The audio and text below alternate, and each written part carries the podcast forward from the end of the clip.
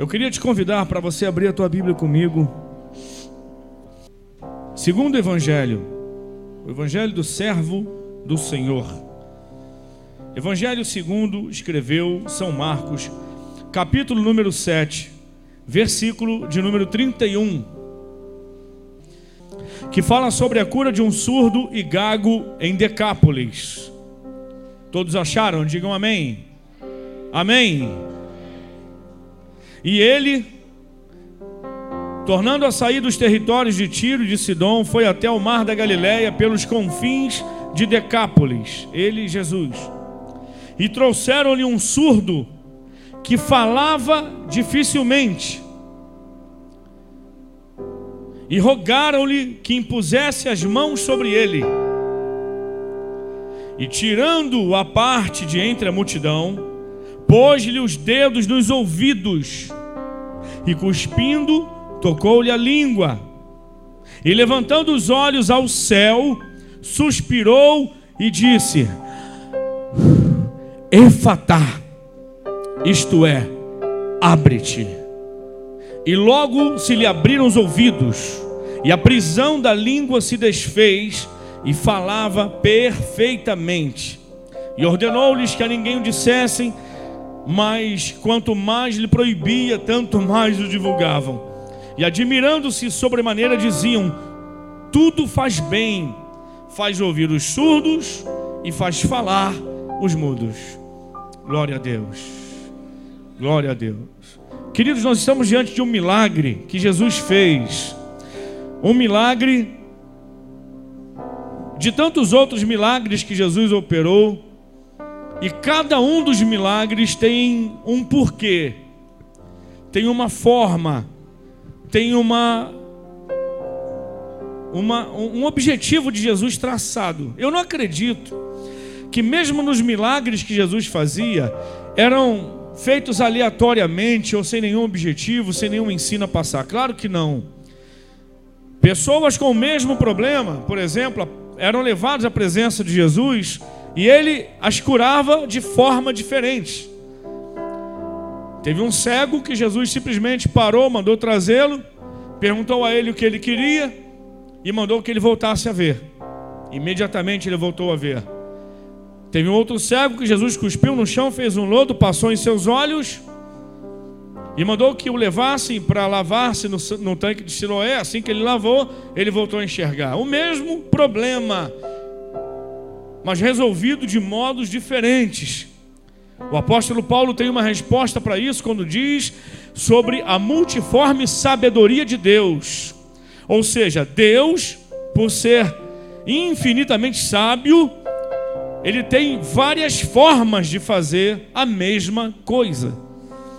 Então não, não queira, por exemplo, que Deus faça na sua vida, resolva na sua vida, um problema que você tem parecido com alguém que já teve, que Jesus tratou de uma forma. E aí você, não, já descobri a forma que Deus faz. Nós nunca sabemos qual é a forma que ele vai agir. E aí trazem para Jesus um homem. E esse homem, verso 32, era um homem surdo, surdo, que falava com dificuldades. Porque é assim que a gente entende. Uma pessoa surda, ela ou ela simplesmente não fala, ou ela emite sons difíceis de, de, de, você achar alguma conexão. Quando a pessoa não é totalmente surda, mas ela é gravemente surda, tem pouca audição, ela formula algumas palavras, algumas frases, mas o negócio é meio complicado de entender. E aí, para esse evento, vem um homem, que a gente não sabe a idade, mas vem um homem que era surdo, diz a Bíblia, que ele falava dificilmente. E é engraçado que, antes de falar sobre ele, trouxeram esse homem para Jesus e no final do verso 32 rogaram-lhe, dizendo: Senhor, impõe as mãos sobre ele e cure. Já vieram com a receita, irmãos já vieram com o, o modo. Senhor, a gente está vendo o Senhor colocar a mão sobre um monte de gente aí e os curar. Então a gente já sabe como é que o Senhor faz. Então, olha, está aqui o homem. Por que o senhor não vem, coloca logo a mão sobre ele e resolve o problema dele e o cura? Coloque a mão sobre ele e o cure. Pode parecer até uma, uma questão inocente, né, irmãos? E pode até ter sido mesmo, sem nenhuma pretensão de, de querer ensinar a Jesus como ele deveria fazer. Mas olha que coisa isso demonstra: que a gente cria uma forma na nossa mente, a gente cria uma imagem, a gente cria um modelo, e a gente quer que Jesus, ou espera que Jesus faça daquele jeito. Só que Deus tem o seu jeito adaptado para cada uma das nossas realidades. Eu tenho certeza que Deus fala com você e age com você de uma forma que não tem que ser exatamente a forma como Deus fala e age comigo, com o Flávio, com o Tiago, com a Ângela, com não, irmãos. Deus conhece a nossa estrutura. Deus conhece o nosso eu, porque ele nos fez. Deus conhece a nossa maneira, a nossa necessidade, e Ele sabe o propósito que Ele tem. Então, a primeira coisa que eu quero te falar dentro desse texto é que você não tem que ficar preocupado de por que, que na minha vida não é assim. Eu vejo o Senhor fazer tal coisa na vida de todo mundo, mas na minha vida não acontece assim. Por quê? E a gente começa a julgar. Por que, que, que a vida do, do, das pessoas lá na igreja ou em outras igrejas, é mais fácil para elas do que é para mim. Para mim é tudo mais difícil. E a gente quer comparar o jeito de Deus fazer lá com o jeito de Deus fazer aqui. Uma vez eu brinquei com um de vocês, porque uma pessoa que aceitou Jesus no domingo, no domingo aqui na igreja, aceitou Jesus num domingo, na quinta-feira era a última palestra do pré-encontro essa pessoa veio para o pré-encontro com Deus, na última palestra, no último dia. Aceitou Jesus domingo. Veio na palestra quinta-feira. Veio no encontro na sexta-feira. E no domingo de manhã foi batizado com o Espírito Santo. Não deu nem para completar sete dias. E eu falei, Deus, eu esperei nove anos. Rapaz, ou eu não tinha fé nenhuma, ou essa pessoa tem muita fé ou o Senhor está de marcação comigo. Tem gente que casa e no segundo mês começa a ter enjoo. E a mulher fala: Ah, não é possível, não, não, não, não deu tempo, não deu tempo. Faz um teste de farmácia, puf, está grávida. Que a Luciana foi sete anos. Né? Tem gente que na minha época, há vinte e poucos anos atrás, saía do curso técnico e conseguia estágio, às vezes antes de acabar o curso técnico, conseguia o estágio. Eu levei 12 meses, quase que acabando o tempo. Na última semana do concurso, você entende? Sempre, sempre eu poderia chegar para Deus e falar: Senhor, não é possível. Para o Humberto é mais fácil. Para Heloísa é mais fácil. Você está de marcação comigo? Por que, que para mim as coisas são mais difíceis? Ah, já sei, eu tenho que mudar a minha oração. Tenho que chegar para Jesus e falar: Senhor, impõe as mãos e faça, assim como o Senhor faz com todo mundo. E aí eu posso ouvir uma resposta dizendo o que minha mãe já dizia. Minha mãe era profeta, profetiza. Minha mãe já dizia: Quem disse que você é todo mundo? Oh, mãe, mas todo mundo vai. Você não é todo mundo quando, antes de você chegar para Deus com a sua oração e tentar começar a reclamar com Deus, porque que parece que com você as coisas são diferentes. Todo mundo consegue e você ainda não conseguiu. Todo mundo já alcançou, você ainda não alcançou. Todo mundo já não sei o que e você ainda não sei o que. E Deus está falando: você não é todo mundo. Até porque, às vezes a impressão nossa, que a gente está pensando assim: poxa, para o fulano é mais fácil para mim não é. E aí o fulano está lá no sofrimento, dizendo: Meu Deus, eu não estou aguentando mais. Você não sabe o que está acontecendo com esse irmão do seu lado, querido. Mas olha, se ele já deu mais glória a Deus para você, hoje você está perdendo, hein? Você não sabe. A gente não sabe, a gente fica fazendo comparações. Mas Deus sabe, irmãos. E a gente não tem que ensinar para Jesus o jeito que ele tem que fazer. A gente não tem que ensinar para Jesus o que, que ele tem que falar, da forma que ele tem que falar, do jeito que ele tem que fazer. Ele sabe, ele nos conhece, a sua sabedoria é multiforme. Hoje Deus já traçou um projeto, hoje Deus já escreveu uma frase, hoje Deus já preparou uma palavra, hoje Deus já endireitou um caminho, hoje Deus já criou uma reta. Pode ser uma curva, pode ser uma subida, mas eu tenho certeza que seja da forma que for, Deus projetou projetou a melhor coisa para mim e para você, para o momento que a gente está vivendo. Quiseram ensinar para Jesus, Senhor, vai lá, impõe as mãos sobre ele e o cura. Sabe o que Jesus fez? Pegou ele, tirou dali. Olha o que diz o versículo 33: E tirando a parte entre a multidão. Quando eu olho para isso, eu vejo um Jesus que tem total autonomia, porque ele é assim, ele é Deus. Nós somos servos, Ele é Deus. Nós somos filhos, Ele é Pai. Acabou. Já pensou? Um pai está saindo pela porta e o filho pergunta: Vai para onde? Ele falou: Que isso? Tenho que te dar satisfação de quê, rapaz? Vou quebrar o teu galho. Estou indo ali, mas eu não tinha que te responder, não. Inverteu o papel? Que isso? Deus não tem que dar satisfação para a gente. Mas então Jesus pega a mão daquele rapaz e o leva para fora da multidão. Escuta uma coisa, querido: tem coisas que só vão acontecer na nossa vida quando deixarmos Jesus nos tirar de dentro da multidão. Tem coisas que a multidão não está pronta para ver Deus fazer na sua vida e na minha vida.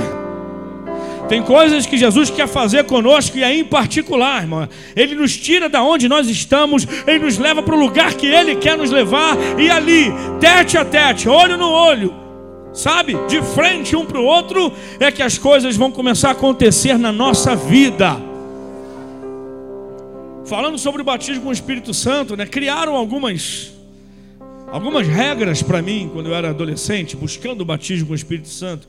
Tem que ser no monte. Eu subia monte, irmão, muito, muito, muito. Não tenho nada contra, mas eu ia para o monte para ser batizado com o Espírito Santo. E aí eu comecei a ver que não estava funcionando. Então eu comecei a ir para o monte em jejum. Não, não funcionava também não. Não funcionou, pelo menos comigo. Comigo, minha experiência. Tenho nada contra o jejum nem o monte, deixe bem claro aqui, mas não, não funcionou.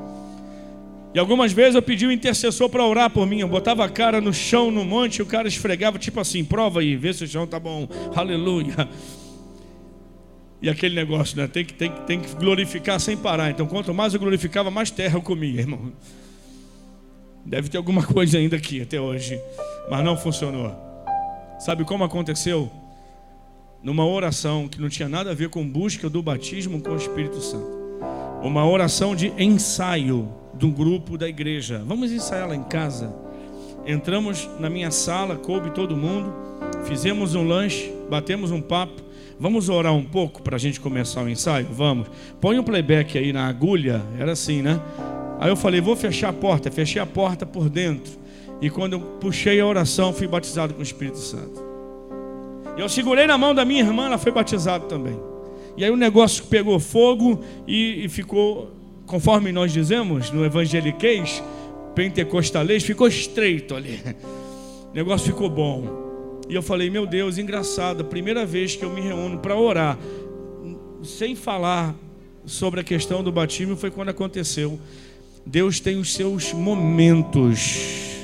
Quem sabe não foi aquele momento que eu saí da multidão que eu aceitei o convite de Jesus para sair da multidão. Mas não tinha um grupo ali contigo? Sim, querido. Não estou falando do mundo físico, da multidão de preocupações, da multidão de interrogações, da multidão curiosa que quer ver o que Deus está fazendo com você. É com você, não é com eles.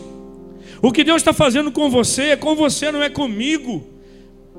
Eu posso até ver o resultado depois, mas eu não tenho que estar presente na hora que Deus estiver fazendo alguma coisa com você. A multidão estava curiosa para ver de novo Jesus colocar a mão e fazer um milagre. Jesus falou: Esse milagre eu vou fazer, mas não vai ser na frente de vocês, é entre eu e ele. Pegou o mudo surdo pela mão, levou para um canto em particular e lá ele fez o um milagre.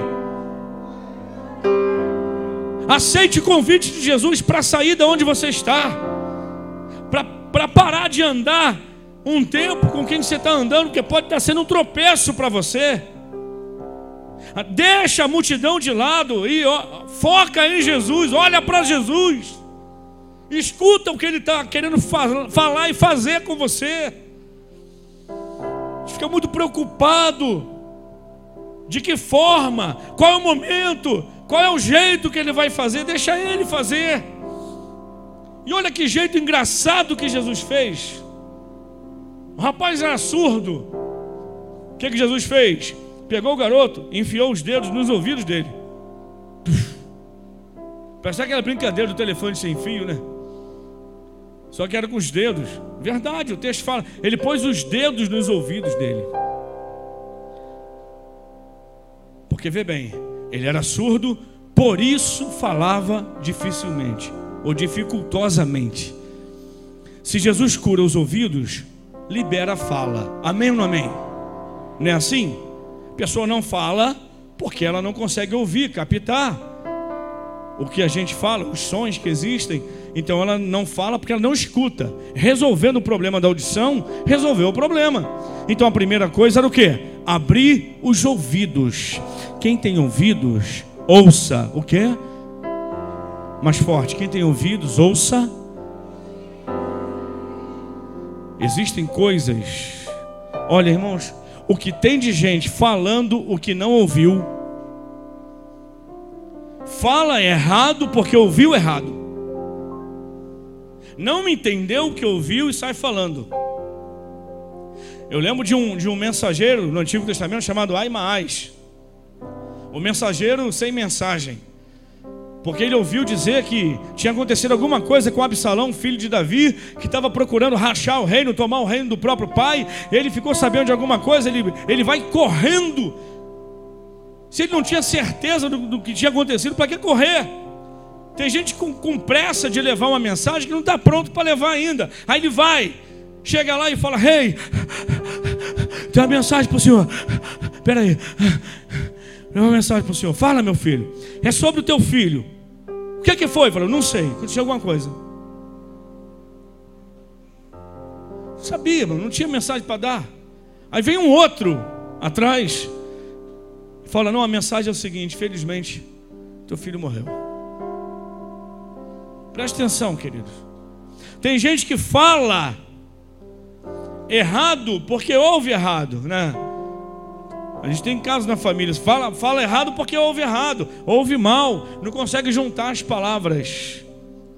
Você sabia que muitas heresias, na verdade, eles, elas nascem na melhor das intenções? É na melhor das intenções que nascem as heresias que dão origem às seitas. Por quê? Porque o cara acha que é aquilo.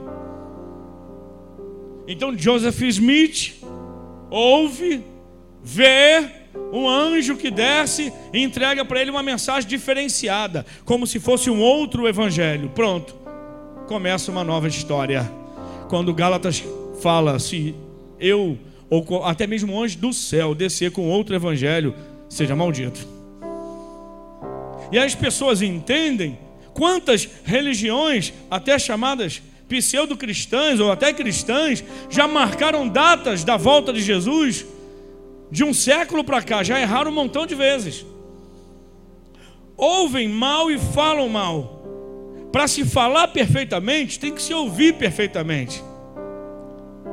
Então, por isso que o conselho bíblico é: quem tem ouvidos, ouça o que o Espírito diz às igrejas. Por quê? Porque o que o Espírito diz não engana.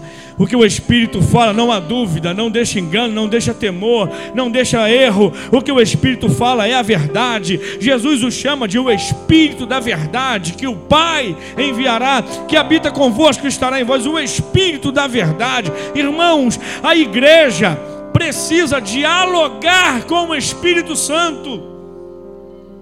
Apocalipse 22, o Espírito e a noiva dizem: Vem. E quem ouve, que é o noivo, responde: Vem.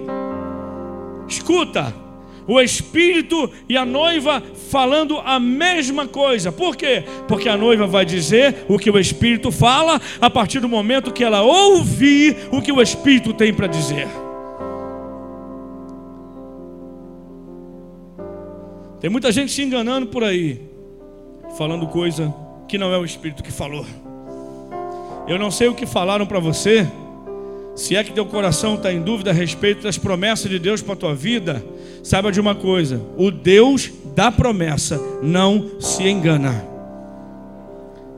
Então, cuidado com as interpretações daquilo que o próprio Deus falou, se é que foi Deus que falou. Deus deu um caminho para Israel, dizendo: Tudo que um profeta disser em meu nome, diz o Senhor, se aquilo acontecer, fui eu quem falei, porque eu não minto. Agora, se falar em meu nome e não acontecer, não fui eu que falei, não vai acontecer, mas eu vou cobrar daquele que falou. Que Jesus fez foi abrir os ouvidos daquele menino, aquele rapaz, daquele homem. Ele põe os dedos nos ouvidos, porque se destapar os ouvidos, aí conseguiremos ouvir perfeitamente, né? Se aquele homem tivesse os ouvidos abertos, ele começaria a ouvir os sons da natureza, as palavras das pessoas, o som desse teclado, ele ouviria tudo e ele poderia começar a montar as palavras e as frases e a sua fala ia ser aperfeiçoada. E aí o que Jesus faz? Põe os dedos no ouvido e diz uma palavra: Efatá, Efatá, abre-te, abre-te. Quando Jesus fala para abrir, não tem jeito, porque a Bíblia fala que quando tem uma porta fechada, que ele decide abrir não a porta fechada que permaneça fechada. Porque a porta que ele abre vai permanecer aberta até a hora que ele der a palavra contrária. Se depois ele falar fecha, fechou, aí ninguém abre. Mas a partir do momento que ele falar abre, vai abrir. E não podia ser diferente. Quando Jesus fala efatá, que é do aramaico, abre-te os ouvidos dele se abriram. Eu quero dizer para você essa noite, querido, não sei em que porta está fechada. Se pode ser inclusive parecido com esse rapaz, se você não consegue mais ouvir a voz de Deus, a direção de Deus, se você não consegue mais entender os propósitos de Deus para você, se é esquerda, se é direita, meu Deus, é para noivar, é para casar, é o que, que eu faço? Sem seu caso, se eu compro uma bicicleta. Parece que tudo que você coloca a mão, por mais esforço que você faça, está emperrado. Mas nessa noite o Senhor diz: Efatá. Se Deus olhar para você hoje e disser: Abre-te, tudo se abrirá, meu irmão. Se Deus olhar para o teu negócio hoje e disser: Abre-te, prepara, porque amanhã vai fazer uma fila na frente lá para comprar. Se Deus olhar para você e falar: chegou o tempo de eu abrir as coisas na tua vida, se prepara para viver o melhor tempo da sua história. Se Deus hoje falar, abre-te, e você está orando por dons espirituais, se prepara para começar a profetizar até na hora que você não quiser, a começar a ver o mundo espiritual até quando você achou que não tinha nada para ver, se prepara para as coisas começarem a acontecer. Tem gente aqui pedindo a Deus, eu queria pregar a palavra, mas eu não sei pregar. Ah, se Jesus olhar para você hoje e falar, abre-te, tu vai começar a pregar você vai pregar no ponto de ônibus, você vai pregar dentro do ônibus, você vai pregar no, na internet, você vai pregar no seu, no seu lar, você vai pregar onde você passar, porque não dá para segurar fechado aquilo que Jesus já abriu.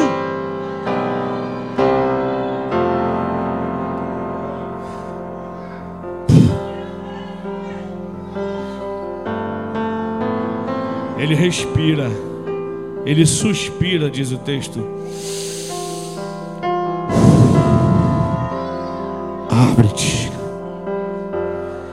O suspiro de Jesus libera o espírito da verdade, libera o espírito da vida. O nosso suspirar faz parte apenas de uma respiração profunda, mas o suspirar de Jesus é a liberação de vida, porque vida é movimento E vento é o ar que se movimenta. E na Bíblia, o ar, pneuma de Deus é o Espírito Santo. Espírito Santo que soprar sobre a tua vida, o abre-te de Deus hoje. Espírito Santo quer soprar sobre teu ministério, sobre tua família, sobre tuas finanças, sobre tua vida espiritual. O abra-te de Deus essa noite.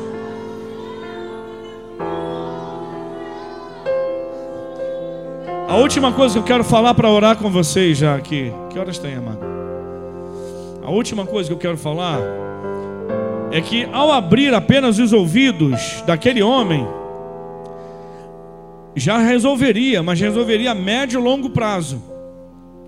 Porque agora já ouviria perfeitamente, ele teria que ouvir as palavras das pessoas e começar a montar as primeiras palavras, as primeiras frases, para depois de algumas semanas, quem sabe, ele estar falando.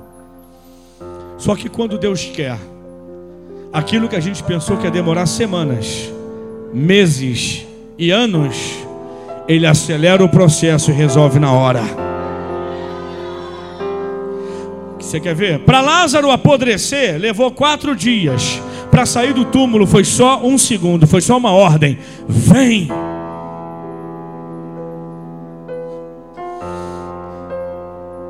Jesus ficou três dias dentro do túmulo. Seria o mesmo processo. Quando chegaram lá, ele já tinha se antecipado. Demorou, demoraram vir. O anjo já tirou a pedra e ele já saiu. Tem coisas na tua vida que se você olhar hoje e falar, meu Deus, se Deus abrir hoje, vai ser uma maravilha. Mas mesmo assim, eu vou levar seis meses, um ano, dois meses, três semanas, dois dias, cinco dias, três anos para chegar onde eu quero. Depende, porque Jesus abriu os ouvidos e vendo que o garoto ia levar um tempo para começar a falar, ele falou: Quer saber? a saliva de Jesus na língua daquele rapaz. Ele estava dizendo: Eu tiro o que é meu e coloco em você.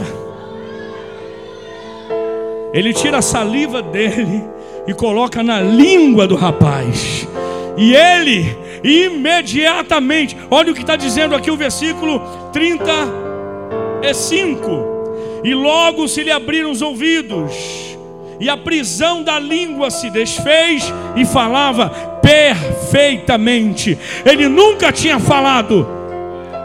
Falava muito mal com dificuldade, mas a partir daquele momento ele começou a falar perfeitamente. Hoje, se Jesus quiser, se ele hoje chegar diante de você, meu irmão, e ele determinar o fôlego do Espírito, dizendo: Abre-te. O que você não conseguia fazer direito, você vai passar a fazer direito. O que você não tinha habilidade para fazer, você vai passar a ter habilidade. O que você não conseguia realizar, você vai começar a realizar. O que você nunca imaginou que ia conseguir fazer, você vai passar a conseguir fazer. E o que você imaginava que ia demorar seis meses, de hoje para amanhã, Ele é poderoso o suficiente para começar a fazer acontecer na tua história, na tua vida. É hoje. Se Deus abrir, está aberto, irmãos. Se Deus abrir, já era, irmãos. Falei que a minha esposa ficou sete anos fazer um tratamento hormonal e nada de vir filhos. O que, que a gente fez? Quando o médico disse que aí teria que partir para inseminação artificial e nós não tínhamos dinheiro e o plano não cobria, e mesmo assim, apesar de ser muito caro, as chances eram de no máximo 20% por cada tentativa. A gente entregou totalmente na mão de Deus. A gente falou: Senhor, eu tentei tudo que eu pude, agora está nas tuas mãos. E a gente foi para casa chorar. Não, irmão, vida que segue. Nós éramos pastores já aqui em Austin, em outra denominação. E nós montamos, já estava programada uma vigília. Então nós viemos para a vigília. Eu trabalhava em Vitória, vinha para casa de 15 15 dias. Então imagina, né?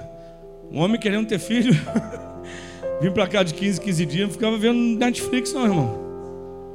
Até porque não tinha, né? Então o que a gente ia fazer? Fazer obra de Deus. O que vocês pensaram? então tinha uma vigília naquele fim de semana. E a gente veio para a vigília. Né? Aí você pensa, o cara vem de 15, 15 dias para casa, querendo ter filho, vem para vigília. É, a gente faz a nossa parte, espera o milagre de Deus, né? Quando a gente estava na vigília, hoje a Andressa tem 15 anos, irmãos, está indo para 16 anos. Estávamos na vigília, no raiar da manhã, Deus levanta um profeta que chega diante de nós e falou: Deus está tocando no ventre da sua esposa. Eu falei: Nossa, já ouvi tantas vezes isso, Deus. E aquilo que vocês estão pedindo aí, um filho, né? Ela não vai engravidar, não. Ela já está grávida. Eu falei: Agora endoidou, filho. Me conta essa história. Eu só vem para casa de 15, 15 dias. Mas não deixava de fazer meu, meu trabalho, né, gente? Eu falei, amém. Se já tá, já tá, né? Isso foi de, sei lá, de sexta para sábado. Aí domingo eu estava aqui, segunda-feira, vitória. A vitória, irmão. Tá esperando benção? Vai para vitória. Do Espírito Santo. no meio da semana, minha esposa me liga, chorando, dizendo que o resultado deu positivo. Eu fiquei doido, irmãos. Como é que é? Tô grávida. E eu falei, não, eu tenho que voltar. Aí eu liguei pro meu chefe, falei, cara, eu tenho que voltar. Ele falou, só na sua folga. Esperei quase uma semana ainda para chegar no dia da folga lá e vim embora. Quando cheguei em casa, eu peguei o, o exame dela, é o beta-HCG, é isso? Aí peguei aquele exame de sangue, e aí nós vimos que o valor não deu muito alto, não.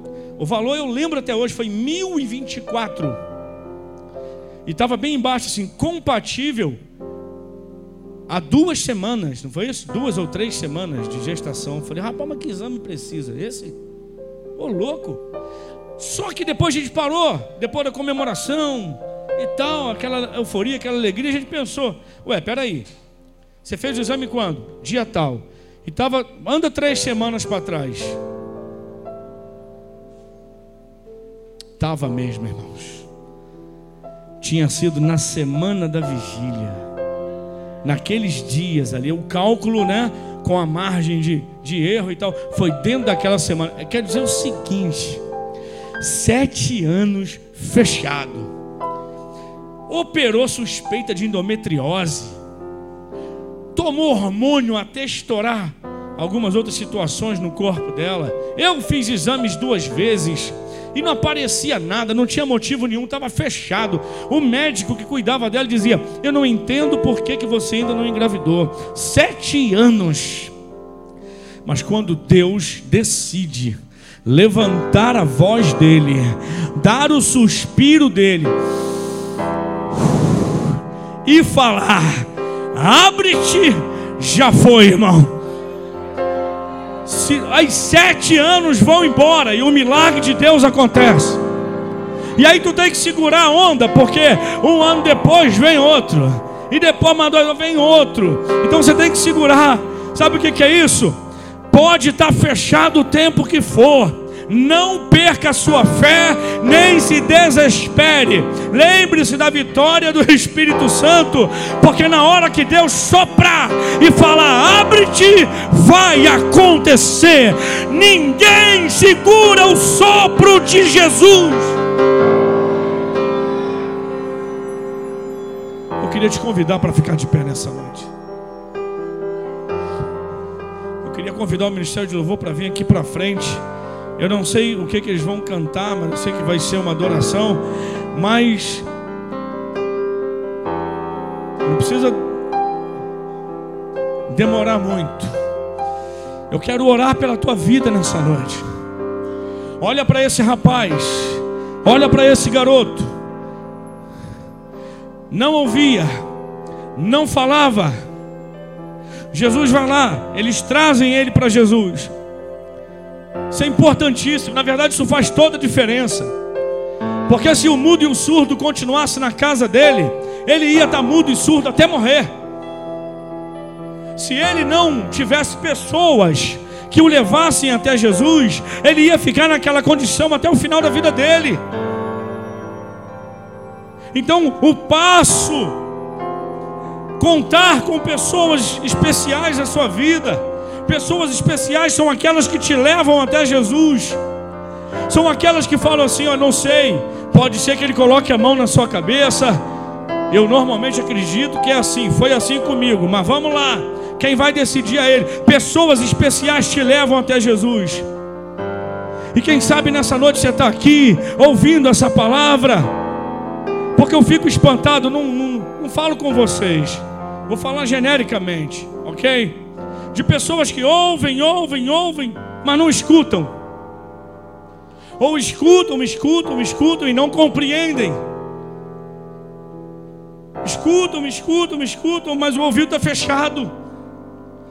Sabe, irmãos, aquelas pessoas que guardam no coração, tipo assim: tem tanto tempo, tanta gente já, já viveu milagre na minha frente, que a minha vez, ah, quem sabe a vontade de Deus que eu não viva isso.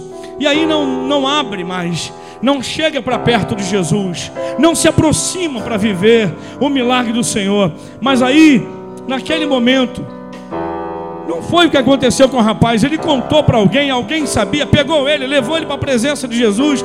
Jesus tirou ele, levou ele para fora da multidão. Tem hora que você tem que tomar uma decisão.